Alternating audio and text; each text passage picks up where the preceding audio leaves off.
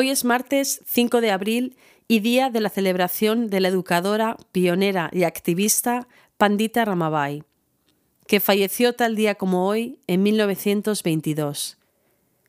En los días de celebración nos detenemos para celebrar las historias y aprender de las vidas de los héroes de la fe, cuyo testimonio colectivo encarna nuestras seis prácticas en el corazón del Lectio 365. Estas son oración y creatividad, justicia y hospitalidad, aprendizaje y misión.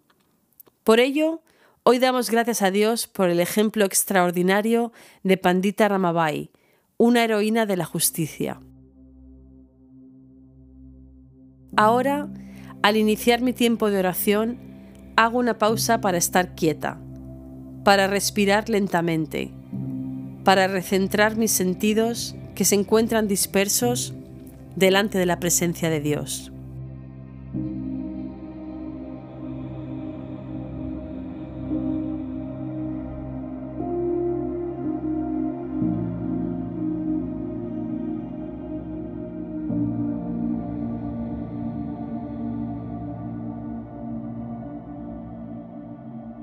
Padre Dios, abre mis ojos, agita mi corazón y enséñame cómo practicar la justicia amar la misericordia y humillarme ante ti hoy.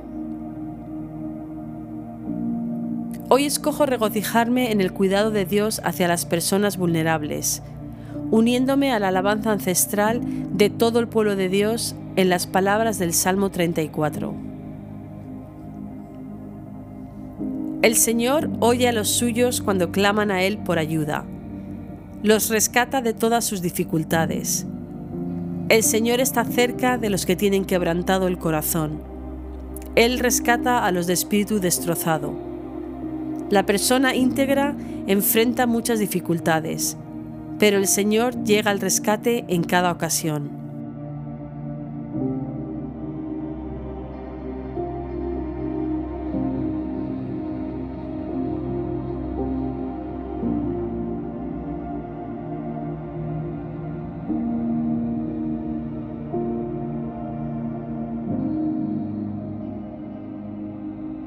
Ramabai Dongre nació en la India en 1858. Su padre era un hindú dedicado que desafió las convenciones de su tiempo enseñando a su hija a leer sánscrito. La familia vivía como peregrinos, leyendo manuscritos en sánscrito en lugares públicos para que la gente pudiera escuchar las historias de los dioses.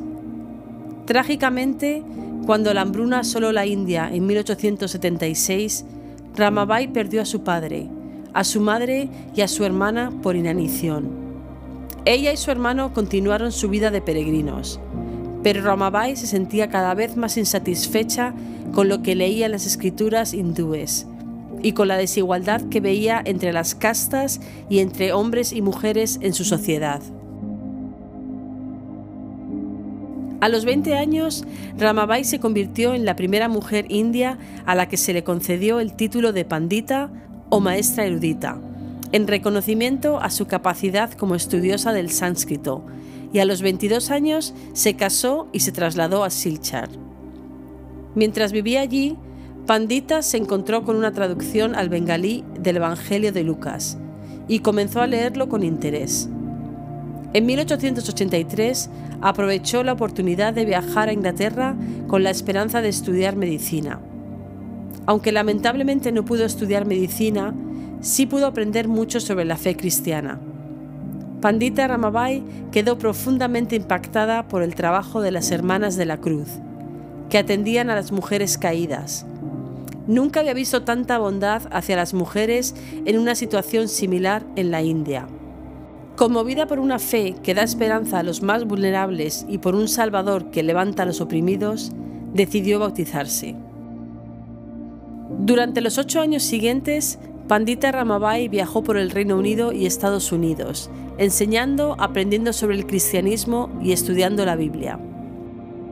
En su autobiografía escribe, Para entonces tenía clara una cosa, necesitaba a Cristo y no solo su religión la Biblia dice que Dios no espera a que yo merezca su amor, sino que lo derrama sobre mí sin que yo lo merezca.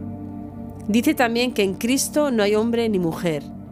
Qué bueno, qué indescriptiblemente bueno, qué buena noticia para mí, una mujer nacida en la India entre brahmanes que no tienen ninguna esperanza para mí y los que son como yo.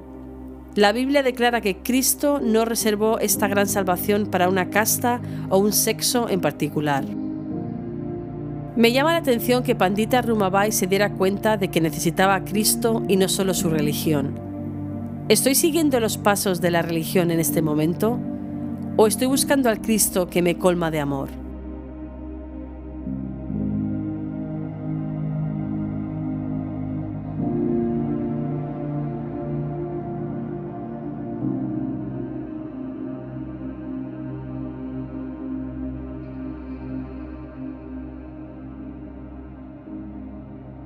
Durante su estancia en Estados Unidos, los pensamientos y las oraciones de Pandita Ramabai se dirigieron a la India.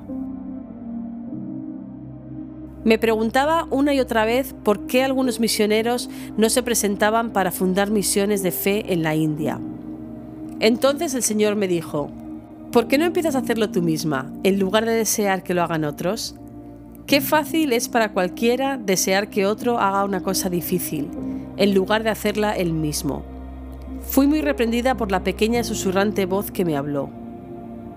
Pandita Ramabai se tomó en serio el desafío que Dios le lanzó. En 1889 regresó a la India y fundó la misión Mukti, confiando en Dios para todo lo que necesitaba. Fundó una escuela para mujeres en Bombay y luego se trasladó a Pune. Además de defender los derechos de las mujeres, Pandita Ramabai creó un hogar que llegó a servir y educar a más de 1.500 personas. La misión Pandita Ramabai Mukti sigue existiendo hoy en día, proporcionando educación, hogares seguros y dignidad a mujeres y niños, independientemente de su casta, credo, religión o estatus. ¿Hay alguna injusticia o grupo de personas que yo, como Pandita Ramabai, haya llevado a Dios en oración?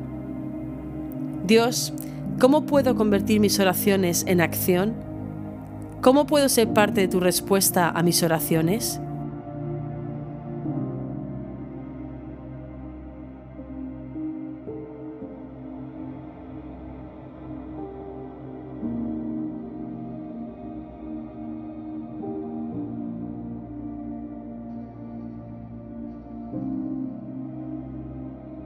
Jesús, es fácil mirar la vida de Pandita Ramabai y pensar que logró tanto porque era alguien especial. Sin embargo, ella, al igual que yo, era solo humana. Ella fue amada por ti y estuvo dispuesta a usar sus habilidades, su intelecto y su fe para demostrar tu amor a los más vulnerables. Jesús, te doy mis habilidades, mi intelecto y mi fe, por muy insignificantes que parezcan. Ayúdame a mostrar tu amor a las personas con las que me encuentre hoy.